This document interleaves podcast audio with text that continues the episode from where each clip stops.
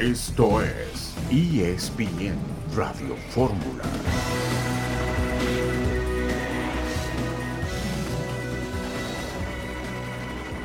Desierto.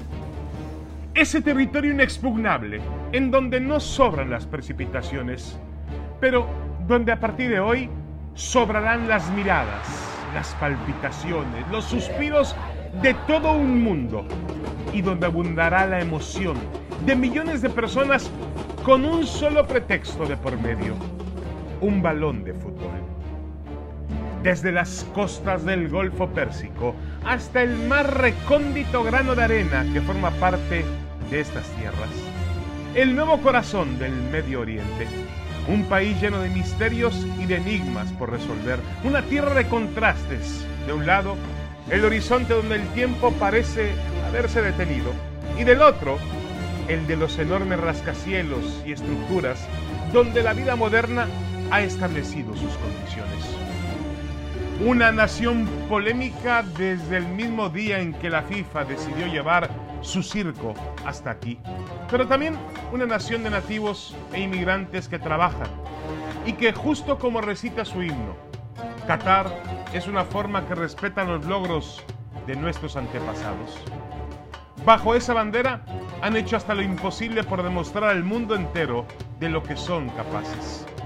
Con una construcción acelerada en tiempo récord, han erigido obras arquitectónicas espectaculares, en donde el mundo entero volcará la mirada para atestiguar las grandes hazañas de los mejores futbolistas y de las mejores selecciones del mundo. Entre kilómetros y kilómetros de áridas tierras, a lo lejos se ve un oasis, un oasis de fútbol. Y aquí estamos, otra vez, ilusionados por ver a Messi, a Cristiano, a Mbappé, a Benzema, a Neymar, y también por constatar si una selección mexicana cargada de pesimismo puede cambiar finalmente la historia, su historia de pesares. Qatar, damas y caballeros, Qatar nos recibe con sus misterios, sus tradiciones, su modernidad, sus controversias, sus contrastes, pero sobre todo nos recibe con los brazos abiertos para disfrutar de la competencia futbolística más importante de todos los tiempos, la fiesta del mundo del deporte, la Copa del Mundo 2022. Bienvenidos a ESPN Radio Fórmula. Les saludamos con mucho gusto John Sutcliffe, Jesús Humberto López y quien les habla Fernando Tirado para informarles que la selección mexicana ha llegado ya a Qatar. Se hospedará en el lujoso resort Simaisma, que cuenta con 52 villas a 20 minutos del centro de Doha. La selección mexicana que se va a estar entrenando a un estadio que le queda a muy poca distancia, eh, que es el estadio Alcor, 18 kilómetros eso platicaremos un poco más adelante. También en esta edición platicaremos de la llegada de Jonathan Sánchez, nuevo refuerzo de los Plumas procedente del Atlante, un hombre que ha tenido experiencia en Irapuato, en Alebrijes de Oaxaca y en los Venados de Yucatán, además de los Potros de Hierro. También una entrevista en exclusiva con Andrés Guardado, platicó con Mauricio Imay a horas de arrancar la Copa del Mundo para el equipo mexicano. Malas noticias para Senegal y es que Sadio Mané, el futbolista del Bayern Múnich, después de que lo esperaron hasta lo más tarde posible, desafortunadamente una lesión en el peroné lo deja fuera de la Copa del Mundo. Así es que una de las bajas sensibles rumbo al Mundial. Y Ángel Correa toma el lugar de Nico González en Argentina, también lo informa eh, la AFA. Me da mucho gusto saludarles. Y a Jesus también me da mucho gusto saludarte, mi querido Jesus. Te mando un abrazo a segundos de ir a corte. Hola, Fer, ¿cómo estás? Ya tendremos oportunidad de platicar largo y tendido. Te mando también un fuerte abrazo. Eh, recomendable la, eh, columna de Jesus que hoy habla del corte de caja en las ligas europeas. Está en la página de espn.com.mx. Nosotros hacemos una pausa y regresamos para andar en estos y muchos más temas aquí en ESPN Radio.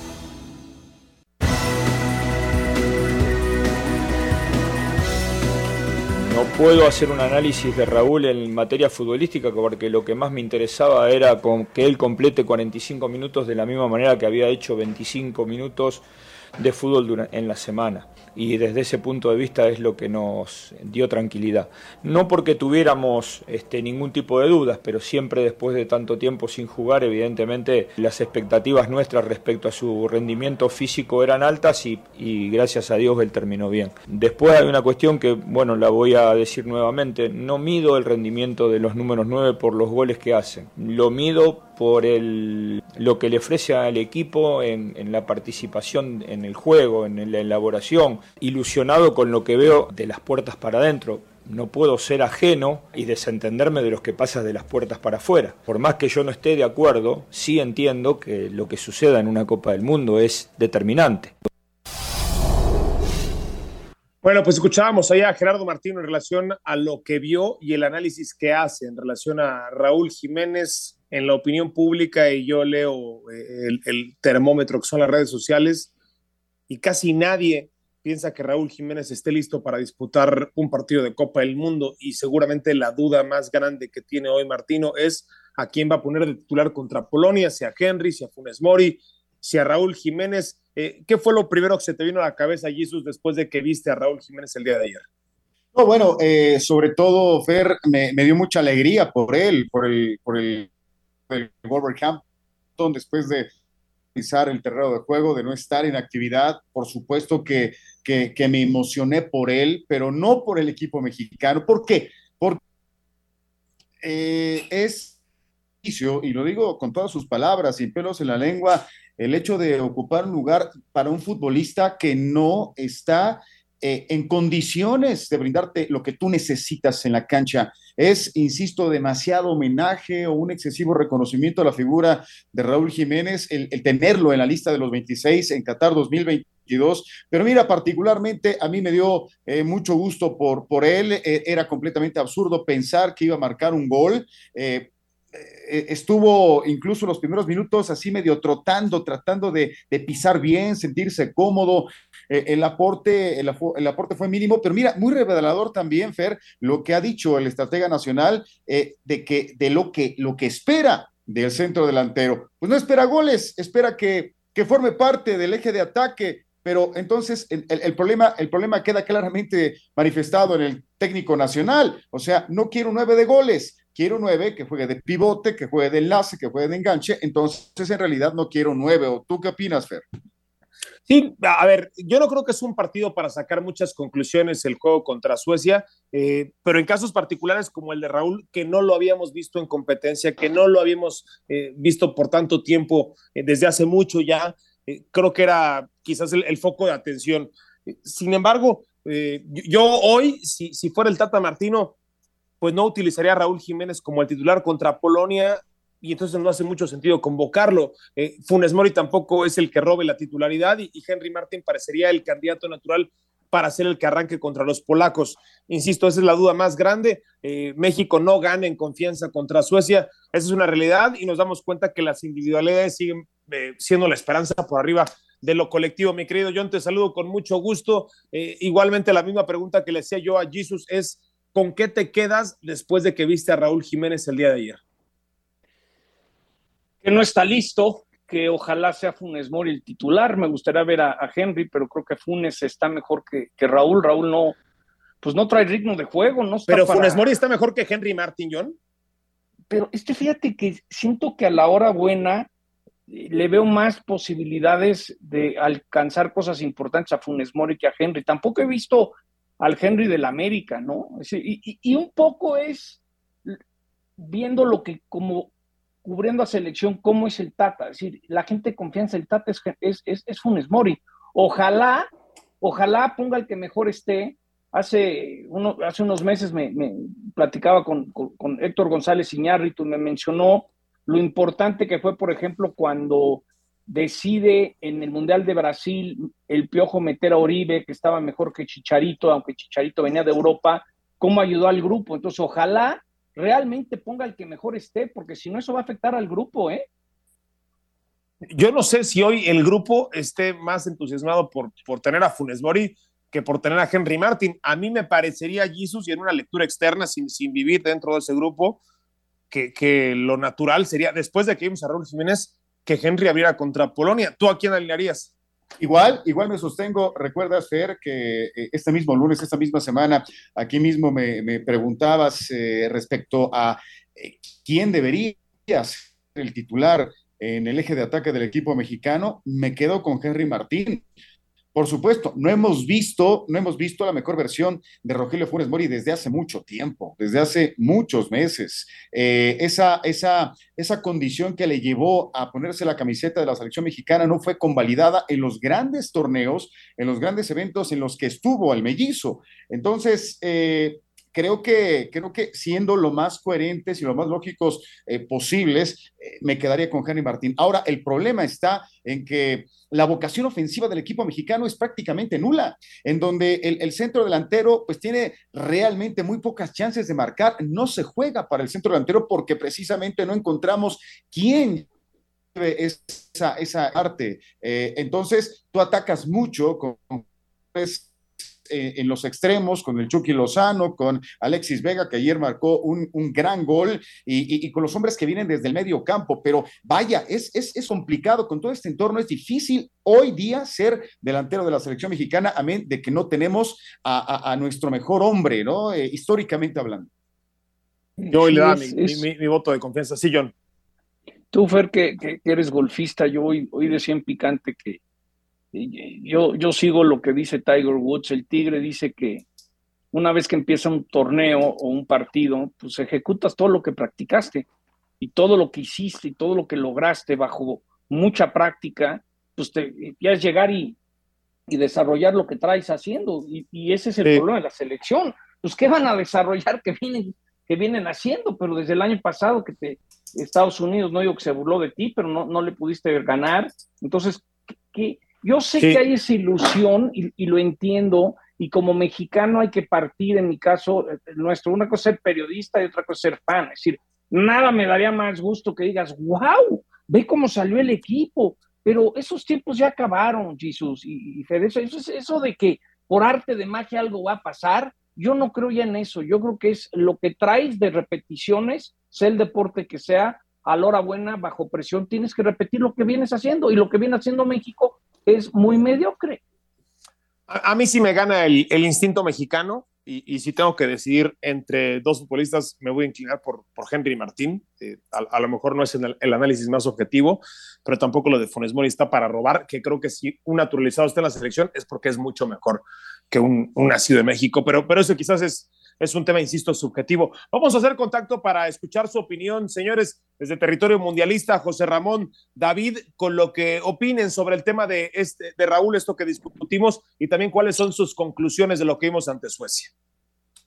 Hola, ¿qué tal? Bienvenidos a Qatar. David Faitelson, ¿cómo estás? Bien, José Ramón. Me da gusto saludarte. Igualmente, José Ramón. Bueno, México espera. ya llegó esta noche, José Ramón ya llegó a territorio catarí, a Doha, ya está en su hotel, después de la derrota que sufrió ayer frente a la selección. Una pregunta, Faitelson. Yo creo que México no dio ayer su mejor partido, es normal, están nerviosos, eh, no van a exponerse a una lesión, ha habido muchos jugadores lesionados previo al Mundial, Francia uno de ellos muy castigado, uh -huh. y por lo tanto había que cuidarse, cuidarse y jugar a tratar de ganar. No ganaron, perdieron.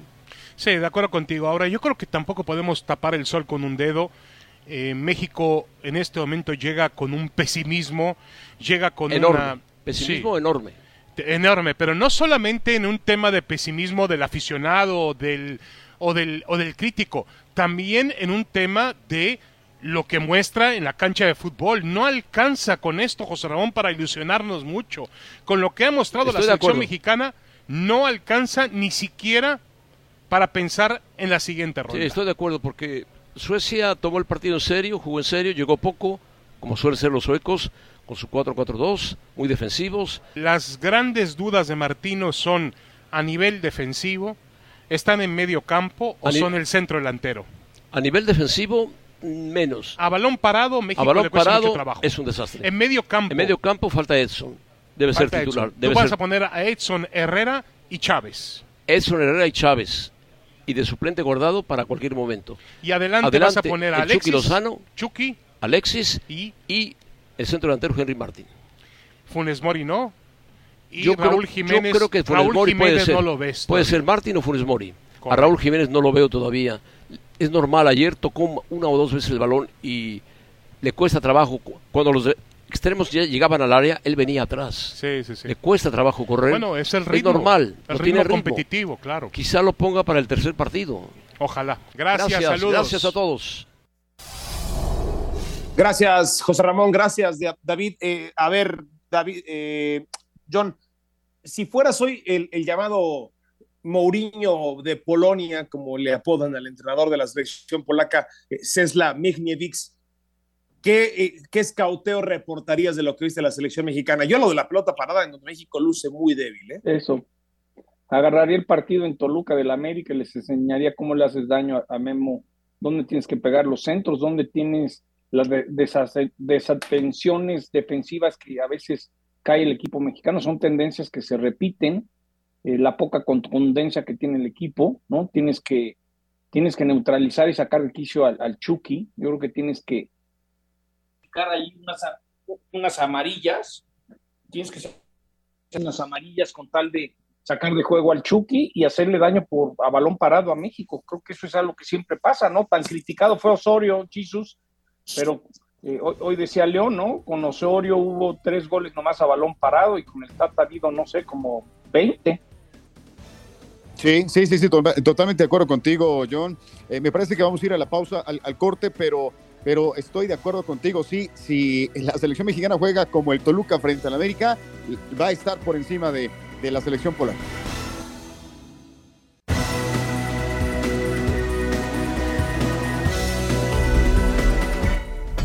Solo los más fuertes pueden soportar los debates de la más grande plataforma del fútbol.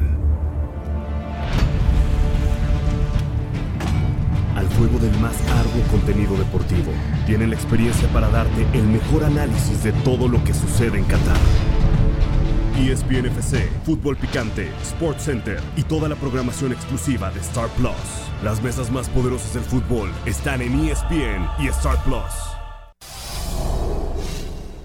No tengo cabeza para otra cosa que no sea pensar en la Copa del Mundo, ni para lo que pueda haber acá o lo que pueda haber allá. No, no hay otro pensamiento que no esté centrado en la Copa del Mundo. Hasta me parece inclusive desleal de mi parte distraerme en, cuestiones aun, tengan que ver con esto que vos me estás preguntando. Lo único que yo encuentro que puede modificar a la gente es a resultado visto, y a resultado visto es hacer el mejor mundial. Lo otro, otra cosa, nada, ni desde el lo que yo pueda decir, ni lo que puedan decir los jugadores, ni del esfuerzo que hagan los jugadores. No hay nada, nada. La gente lo único que le va a cambiar la opinión es a resultado opuesto. Y a eso vamos a jugar nosotros. La proyección de lo que, de lo que yo siento y lo que yo pienso abarca hasta el último día de competencia de, de la selección de México en la Copa del Mundo de Qatar. Yo digo, yo me refería, perdón, para la parte de que si el resultado va a manejar su futuro o más que nada la decisión personal. Yo creo que va a pasar eso, sí. Es, es, es que casi te diría que es lo que pasa habitualmente en todos los lugares. Es, este, y sobre todo cuando, cuando hay un desgaste en, esta, en, en la forma en que se llega. Pues esto, eso es incuestionable. Escuchábamos a Gerardo Martino hablar sobre su futuro después del Mundial, después de la Copa del Mundo. ¿Qué tiene que pasar, John? Bueno, no sé si para empezar a, a Martino le interesa o no eh, eh, mantenerse en este proyecto, en donde quien lo asuma va a tener una ventaja enorme, ¿no? Porque no habrá un proceso eliminatorio. México va a estar en el siguiente Mundial, sí o sí, para que se mantenga en el cargo Gerardo Martino, John. Yo creo que tendría que ser un quinto partido, que veamos cosas nunca logradas en un Mundial. Digas, perdón, Tata, dudamos de ti, y, y él diga, perfecto, pues súbanle o, al o sea, doble cuatro sueldo. partidos lo echan, ¿no? Cuatro partidos se va para afuera. Yo creo que cuatro partidos se va para afuera, sí, tendría que llegar al quinto partido, ¿no? A ver, es como, eh, yo me enteraba que está ratificado John de Luisa como presidente de la federación, eh, quieren los dueños, ya, ya, ya lo hablaron en corto, en su momento harían el anuncio que John se queda hasta el proceso, pero como me dijeron, bueno, ponle hasta abajo un asterisco que dice, bueno, siempre y cuando no nos ganen los tres partidos y sea una vergüenza Qatar, ¿no? Eh, hay muchas cosas que van cambiando, pero yo, yo creo que el Tata también ya está desgastado y yo creo que no está cómodo, ¿no? Yo creo que desde la salida de Torrado, ¿no? Pero pues con lana baila el perro, ¿eh? Si, si tiene un buen mundial, le pagaría lo que fuera, ¿no? Porque es el mundial de casa. Y sé que están buscando opciones porque tiene que ser alguien muy mediático al ser anfitrión. ¿A ti qué te parece, eh, Jesus? A mí me parece que la relación, como todas anteriormente, se han desgastado y, lo único que les salvaría, como dice John, es, una actuación extraordinaria. Ahora se ha viralizado y, seguramente ustedes estarán pendientes de ello. Un análisis que hacía José del Valle, nuestro compañero de ESPN allá en Estados Unidos, en donde hablaba, y, bueno, pues no es, no es ningún secreto de la calidad de este equipo, ¿no? O sea, de la cantidad de futbolistas de Liga MX, la cantidad de futbolistas que están en ligas de tercer nivel de Europa, incluidas las holandesas, por más que nos duela, y en donde solamente tenemos a un jugador en la élite, que es el Chucky Lozano, porque ni Raúl ni nadie, solamente está el Chucky Lozano. Guardado está en un nivel B dentro del Betis, eso también hay que admitirlo. Entonces, llegar a competirle a las potencias con este grupo, pues nunca vamos a estar en, en, paridad de circunstancias, pero esto tampoco es nuevo, porque nunca hemos tenido a ocho o nueve futbolistas en los equipos élite de Europa, ¿no? tristemente este disco lo escuchamos cada cuatro años. Yo me acuerdo cuando Osorio salió y dijo, pues cómo vamos a ganarle a, Argentina o a Brasil cuando ellos cada semana están jugando a nivel de clubes contra los mejores por del mundo. Por eso, por eso decía Johnny, por eso, y, por eso también se lo, se lo exponía a Jesús. Uno, uno sabe a lo que le entra, ¿no, Jesús? Sí, sí, por supuesto. Eh, los listones se ponen a, diversa altura. Eh, las, las, elecciones, eh, las elecciones nacionales, perdón, eh, cada uno de los países que van al Mundial ven en, diversa, en diversa altura, ¿no? Sobre el nivel del mar. Qué, qué, tan alcanzable o no está el trofeo, ese maravilloso trofeo de la FIFA. Y nosotros creo que nos debe de quedar claro, no somos aspirantes a ser campeones del mundo, por supuesto que no lo, no lo somos y, no nos vamos a comparar si, lo observamos desde esa tesitura. No tenemos a jugadores, no tenemos a futbolistas que en este momento estén descollando en las mejores ligas del planeta. El, el, que más lo está haciendo es el Chucky Lozano. A ver, ¿qué es lo que queremos y qué es lo que pretendemos? Obviamente es romper con toda la parte histórica que nos ha venido atorando, que nos ha venido doliendo, que es como una herida a la cual se le pone sal y, que, que se reabre cada cuatro años, pero que así como se reabre, se vuelve a cerrar, se abre y se cierra con la esperanza de que la historia cambie. Es exactamente lo mismo que nos está sucediendo en este momento de cara al Mundial de Qatar 2022. O sea, ¿Qué, pretendemos? Llegar a los cuartos de final. Octavos de final, sabemos de que tenemos esa capacidad, vamos a los cuartos de final y de ahí, bueno, pues que, resulte lo mejor. Hablabas, Fer, eh, sobre, a ver, ¿qué salvaría al Tata Martino? La pregunta que, que yo dejo sobre la mesa, ¿realmente queremos salvar al Tata Martino? ¿Realmente queremos que él se mantenga como jefe del proyecto de la selección mexicana de cara al Mundial del 2026? Yo te diría Yo no sé, pero, pero, pero creo que se está haciendo. ¿eh?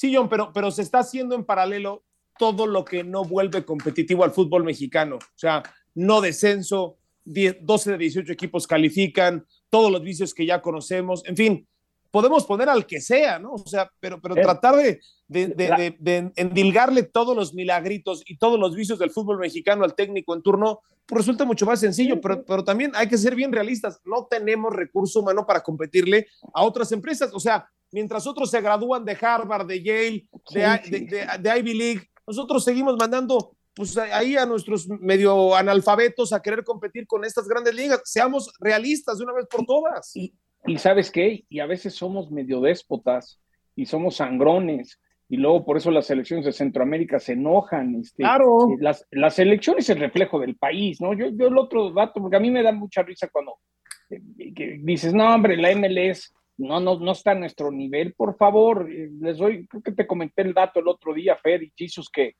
me contaron que Las Vegas está dispuesto a pagar 800 millones de dólares para hacer un nuevo estadio, 400 millones por la franquicia.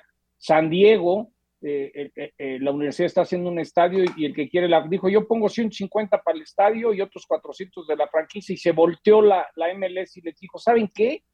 No estamos seguros si ya caben eh, lo vamos a analizar. Ahorita nos preocupa el, deal de, Apple, cómo vamos a distribuir nuestro producto. Es decir, están en otro mundo y nosotros seguimos en, en, monopolios, en bloqueo esto, quito el otro, aguas con ese, y es el reflejo. ¿Qué pasó en el 2014? Entró el piojo al quite, ¿no? Pues no entró el piojo al quite porque la eliminatoria terminaron ganando, si no ya iban a quitar a, al Tata. Entonces, tristemente es el reflejo del país, ¿eh? Es, es más, hoy, Jesús, a ver, ¿cuál es tu análisis? Creo que las posibilidades de México responden más a lo que haga más mal el rival que a lo que nosotros hagamos mejor. Es una, es una eh, situación bastante brava la que planteas, Fer. Eh, eh, vamos, nuestra aspiración va en, en, respecto a la capacidad del que está enfrente o a, nuestros eh, propios elementos, argumentos o nuestras virtudes. Mira, eh, eh, jugamos con eso siempre, ¿no? tratamos de combinarlas, tratamos de, de, estar por encima nosotros mismos respecto a las falencias del rival. Pues mira, yo creo que no nos vamos a quitar esa combinación, esa conjugación hasta el momento en que realmente planteamos, establezcamos un proceso, un proceso formal que, que, que, vaya hacia las estructuras más profundas del fútbol mexicano. O sea, hay que mirar hay que, hay, que, hay que observar lo que hacemos en el día a día, en nuestra liga, en nuestra liga casera, en nuestras ligas caseras, incluida por supuesto la Liga de Expansión, que no te sirve para absolutamente nada para el proyecto de selección mexicana. Tus fuerzas básicas, ¿dónde están tus chicos? ¿Dónde está todo ese trabajo que haces con las selecciones menores? Eh, eh, hacia, ¿Hacia dónde te está empujando todo esto? Sí, el, el, no solo es el técnico nacional el, el máximo responsable de, de, todo lo que le puede suceder o no suceder al equipo mexicano, es la estructura, son los directivos, son, son aquellos que toman las decisiones, pero esto tiene que venir desde abajo. Si no fortaleces desde abajo, nos vamos a quedar exactamente igual y ahí es donde nos hemos estancado. Ahí están las decisiones que te afectan y pues lo único que haces tú cada cuatro años, insisto, es pues tenemos buenos futbolistas eh, juega muy bien el Chucky. Oye, Raúl Jiménez está en la, en la Premier League. Oye, este, el Tecatito está en el Sevilla. Y, esperemos, esperemos su máxima, su máximo apogeo que llegue en el Mundial para, para poder brincar, para, para, para, dar el, salto, ese salto histórico que no podemos hacer fuera del territorio mexicano. Así es muy difícil, evidentemente. Siempre somos, somos aspiracionistas eternos, mi querido Fer, mi querido John. Exacto, exacto. a ver, yo cuando digo que es el reflejo del país, en nuestro fútbol, les doy lo pongo, a ver, cuando me entero que papás de Pumas me buscaron a decir que le estaban cobrando lana por jugar y, luego te dicen, bueno, pero es un mal del fútbol mexicano. Ah, ahora resulta que como es un mal que muchos equipos cobran para que los hijos jueguen, eh, está bien porque pues, es, algo, es algo normal en nuestro fútbol, ¿no? Luego, no hay. No tampoco oye, John, pero, perdóname que te interrumpa, tampoco tenemos al Maradona perdido en el barrio, ¿eh? O sea, eso tampoco, está en el fútbol no, no, es, no es casualidad que, últimamente entre Orlegui y Grupo Pachuca se están ganando todos los títulos porque ellos sí trabajan bien. Luego, ahí te va otra. El descenso y el ascenso, cuando a mí me lo han explicado, es porque tenían tanto miedo de gente que no saben de dónde sacaron la lana y puede ser dinero sucio, que dijeron, a ver, vamos a parar esto, vamos a asegurarnos que no vaya a entrar los que no queremos que entren porque ya hubo casos, ya hubo tema. Entonces también es el reflejo del país. Fíjate, todo, todas las cositas que se suman para que esto sea una bomba. Yo les voy a decir algo que, me preocupa, no vaya a pasar lo que fue en Levi Stadium contra Chile, contra Argentina, es decir, no va a ser que Argentina nos clave seis y, y se burlen de nosotros, ¿eh? así de grave veo el tema. Y aparte hay varios jugadores que, que sufrieron el 7-0 en, en, San Francisco que van a estar jugando contra Argentina, ¿eh? Y gente de experiencia. Sí, una selección, bueno, gente de experiencia, demasiada experiencia diría John, porque tenemos la selección, una de las más viejas de la Copa del Mundo, por arriba de los 29 años en promedio.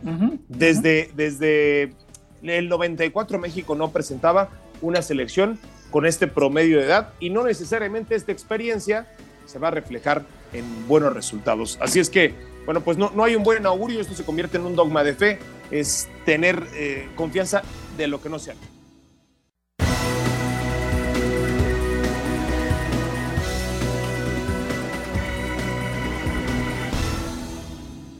Andrés Guardado, que ingresó de cambio el día de ayer en el segundo tiempo en la derrota 2 por 1 de México ante Suecia, llegó a 178 partidos con selección nacional, cifra que lo convierte en el futbolista con más partidos ya por encima de Claudio Suárez. Y con él platicó Mauricio ¿Qué ha pasado con la selección, Andrés? Eh, sobre todo en el último año y medio, en los últimos dos años. ¿Qué pasó? Yo creo que la, la, gestión siempre ha sido buena. Yo creo lo que no ha sido bueno, lo que se perdió, ha, sido el juego del equipo. ¿no? El equipo, lo dije en las, últimas, en las últimas entrevistas que tuve allí que desgraciadamente después del, de este verano de perder las, las, finales y empezar las eliminatorias y eso, perdimos como confianza en el juego, mm, no encontrábamos realmente la fluidez que tuvimos en la primera Copa Oro del 2019. Se nos sumó todo más la presión de, calificar al Mundial, más, más todo.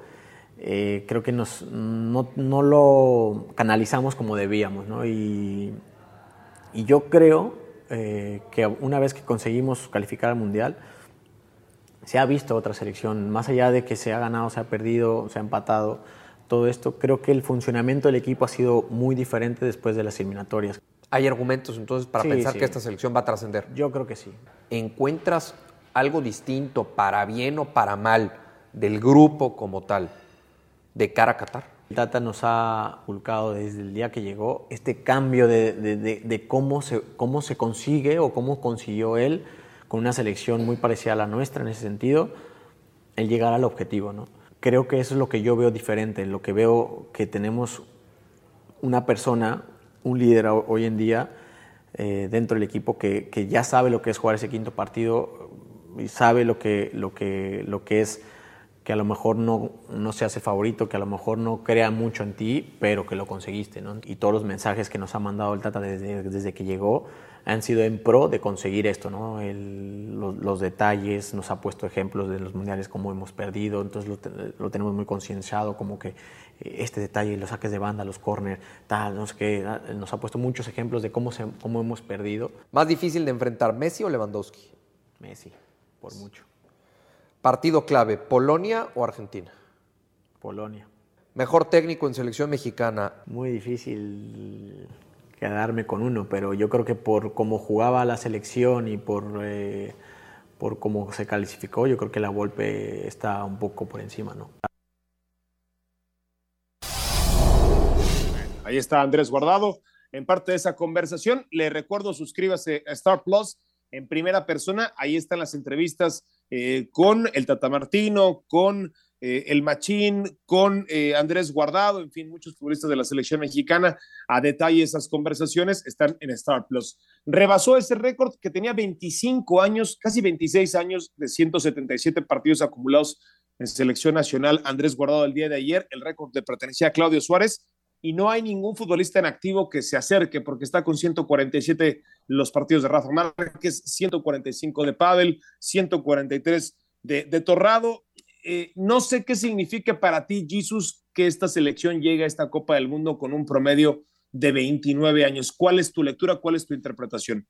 De que no estamos haciendo bien las cosas, Fer, de que no estamos eh, proyectando eh, un equipo nacional de cara eh, a, transformar el representativo mexicano, de que, de que queremos, estamos obsesionados tanto con los cuartos de final que nos olvidamos de lo demás, de que, a ver, si tenemos un equipo medianamente eh, de calidad con, con este promedio de edad, pues vamos a intentarlo así allá y, y eso fue en Brasil 2014, fue en Rusia 2018 y fue en Sudáfrica 2010, etcétera, etcétera. Eso, eso es lo que me deja tener un equipo pues tan avejentado, porque esa es la realidad. Una cosa es avejentado y otra cosa es experimentado, pero, pero esta experiencia eh, realmente en este momento no nos da la seguridad de que vamos a alcanzar la otra orilla. Eh, Andrés Guardado, un personaje fulgurante del fútbol mexicano, de esos garbanzos de a libra que aparecieron, aparecieron desde la tercera división y que dieron pasos eh, agigantados, de que se enroló con los rojinegros del Atlas y empezó a, agradarnos esa chispa y esa dinámica que presentó en el campo. Uno de los últimos líderes de la selección mexicana, de esos, de esos líderes que lamentablemente se fueron poco a poco apagando por, por cuestiones personales, por lesiones, porque incluso también en su propio equipo, en el Real Betis Balompié, no le estaban dando eh, pues esa preponderancia que, que requería Andrés Guardado y, que ahora, bueno, pues es de lo poco que, que nos puede dar eh, pues esa confianza, ¿no? De que, de que con Guardado en el campo el equipo mexicano pueda tener el empuje tantos partidos de, con la selección mexicana deben de darnos algo bueno en Qatar 2022, Fer.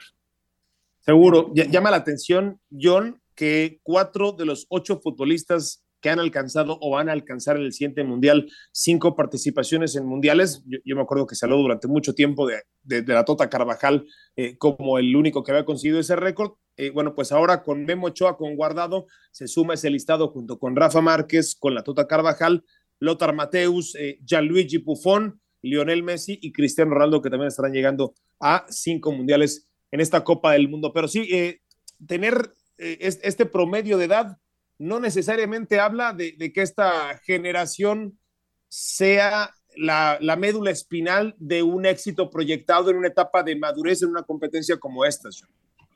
Y súmale el tema de que no calificamos para París, ¿no? Es decir, también el proceso de los chavos se, cortó. Eh, es gente ya grande, no hay... ¿Los chavos te refieres a la, a la generación dorada, John? Sí, esto, porque eh, ahorita. O, a los campeones de 2005, ¿a, quién, ¿a quiénes te refieres? A los que no van a ir a los Olímpicos, los que no calificaron, que por eso eh, despidieron a Torrado, porque no nomás, no nomás es que los equipos en la liga piensan en sí, a nivel de selecciones nacionales fue un fracaso, las mujeres fue un fracaso, eh, el no calificar, deja el, el dinero que se perdió en comercialización, el hecho de que no vas a apoyar a estos chavos ¿Cuántos chavos no vimos que en Olímpicos les funcionó para luego dar el brinco al profesionalismo? Es decir, eh, son una serie de factores que dices, ¿qué es esto? Y luego le puedes sumar otra, que el máximo goleador en la historia de la selección mexicana, que sigue en activo, sigue metiendo goles por una indisciplina y porque se le subió y se voló a Saturno, no está en el Mundial. Como que son muchas cosas que, que, que el próximo martes, por arte de magia, vamos a, cambiar todo, no sé, ojalá, ojalá, ¿no? Lo, quiero con todo el cariño del mundo como mexicano, que, que, se disfrute, creo que nos urgen cosas positivas como país y, y, tan tan, pero yo no veo algo, Fer. Estaba, a ti que te gustan las apuestas, hoy que hablamos en Picante de las apuestas, vi que Argentina es favorito menos 180 para ganarle a México. Dije, bueno, si alguna vez he visto un 180 que me gusta es ese. Sí, sí, sí, sí. sí un, ¿Estás de acuerdo? Un, sí, un momio de valor de menos 180 es precisamente ese. Eh, pues bueno, eh, escuchado una entrevista de, de, mi gobernador, de Cuauhtémoc Blanco, en donde hablaba de, del único futbolista que creía podía marcar una diferencia en esta selección nacional. Hablaba del Chicharo, no, él hablaba de Carlos Vela, ¿no? O sea, hoy el único futbolista que pudiera marcar un desequilibrio en selección mexicana ni siquiera quiere estar en el equipo, Jesús. Pues sí, lamentablemente, lamentablemente sin pues ese deseo de estar vistiendo la, camiseta nacional para este nuevo proceso, él, podía estar sin ningún inconveniente defendiendo los colores de México, pero, pero no, eh, se le rogó, se le, se le, pidió, se le solicitó, está en todo su derecho, pero pero, pero, pero a mí me, me, deja muy decepcionado lo de Carlos Vela, me deja decepcionado que nuestro goleador en la, en la MLS, Javier Hernández, tampoco esté en el proceso. Eh, aquí, aquí es el bien común, no el bien particular, no el bien individual, lo que requiere un país, lo que requiere una nación, eh, en fin, etcétera, etcétera. ¿Y has eh, llegado, Jesus, alguna vez con un nivel tan bajo de esperanza una Copa del Mundo con relación a la, a la selección mexicana? Yo, yo me acuerdo de fútbol porque lo empecé a ver, yo nací en 1980 mi, primer mundial con cierta conciencia fue el 86, vagamente, después no calificamos en el 90, pero del 94 para acá no me acuerdo, o no sé si es porque me tomó ese en la adolescencia y de ahí los he visto 98, con, un buen nivel de conciencia, que llegáramos con tan bajo nivel de esperanza. Pero, eh, eh, eh, John, en el 98 todavía tenías varios jugadores que habían eh, brillado en la Copa América de Ecuador en 93, que, que, nos habían ilusionado, o sea, había tardado mucho el equipo mexicano en regresar a una Copa del Mundo, y lo hizo en Estados Unidos 94. Si bien es cierto, el, el previo a Francia 98 fue lamentable, pero, pero todavía con jugadores que desequilibraban. Yo no estaba tan decepcionado de un equipo mexicano, eh, como, como lo estoy ahora, porque eso es, es, lo que yo tengo, una, una profunda decepción. Ahora, ojalá cambie, ojalá, pero es el, el ojalá, no sé, creo que es una palabra de origen eh, eh, árabe, en donde se tiene que invocar a Dios, que, se espera que la divinidad nos pueda iluminar, nos pueda ayudar para, cambiar la realidad, la perspectiva que tenemos actualmente respecto al equipo mexicano. Pero sí, yo creo que es, la, selección que menos me impulsa, menos me atrae, menos me, hace ilusionar. Yo fíjate, mi, mi disco duro comienza en Argentina 78 un 5 o 6 de julio era el cumpleaños de un gran amigo, el Pecas, y nos invitaron a su casa a la fiesta y jugaba México contra Túnez. Y decías, bueno, pues oye, este es nuestro gran banquete, ¿no? Gran fiesta, piñata, y vamos a ver, y pácate las 3 a 1 de Túnez y dices, buenos días, ¿no? No, no sé si te acuerdas, Jesús, que venían ahora que están los paninis y todo el rollo que comprabas tu corcholata de refresco y ahí venía, disque una foto toda mal impresa en la corcholata, ¿no? Sí, fíjate que e, eso, eso ya tomé conciencia de ello un poquito después. Sí recuerdo, mira, recuerdo más la final entre Argentina y, Holanda. Tenía cuatro años de edad, pero, pero sí, claro, claro, por supuesto. Me, acuerdo de esas 300 goleadas que, que nos propinaron. Fue, fue las me reír. Bueno, eh, caballeros, vamos a dar la vuelta a la página porque de esto no vamos a salir y vamos a seguir en, Ya vienen los camiones, ¿eh? Ya vienen los camiones, mi Fer. Ahí vienen los camiones, millón, del, del Monday Night. Vamos a platicar de eso. Antes, vamos a escuchar a, Isaac Brizuela. Vamos a hablar un poquito de las chivas y cómo ya están determinadas para ser diferentes en el próximo torneo. Y ahora nos enlazamos con Hernaldo hasta Guadalajara. Pues tenemos pocos días entrenando, como bien lo dices, pero lo poco que hemos visto que obviamente la disciplina es fundamental en su esquema de trabajo, eso creo que también nos ayuda a ser más profesionales, que no debería obviamente ponerle un entrenador, sino debería existir de nuestra parte, pero es algo que, que llegó a imponer, eh, obviamente le gusta salir desde atrás, tener mucho el balón y obviamente eh, siempre ver la mejor opción y jugar hacia el frente es lo poco que, que hemos visto con él. Y estoy seguro que así va a ser, a todos nos gusta estar aprendiendo día con día y pues confiar en, el cuerpo técnico y en este proyecto que la verdad a mí me ilusiona mucho. Y los que estamos aquí obviamente vamos a tratar de, hablar en el campo, sé que están cansados de que hablemos aquí, que digamos siempre lo mismo, que prometamos, pero pues eh, son nuevos inicios, eh, es una nueva era y pues yo estoy muy motivado y confiado en que va a ser un muy buen proyecto. Ver, eh, Hernaldo, me da mucho gusto saludarte. La mayoría de la gente lo lee de esta forma. ¿Puede venir Tarantino a dirigir una película con actores recién formados o actores de tercera? Que es muy difícil que la convierta en una película que, se va a, a, proyectar para ganar premios internacionales. ¿Cómo describirías este proyecto? Afortunadamente para ellos, con poca presión hoy mediática, porque toda la atención está en el Mundial. ¿Cómo estás, Hernaldo? Hermano Bronco, ¿cómo estás? Buenas tardes, eh, gusto saludarlos, compañeros a todos. Eh, mira, y, vaya que a Mauri Vergara le gusta hablar de, de, cine, ¿no? Entonces creo que tu metáfora va, muy bien con la actualidad del rebaño. Eh, la verdad es que hoy hablábamos justo con, Isaac Venezuela, eh, en una frase que no escuchamos ahora, le preguntaba sobre cómo, porque el mismo Paunovic, Belko Paunovic, llegando dijo, yo quiero un equipo como el que vi que, armó Matías Almeida. Yo lo veía mucho cuando yo estaba dirigiendo en la MLS y creo que podemos hacer algo similar.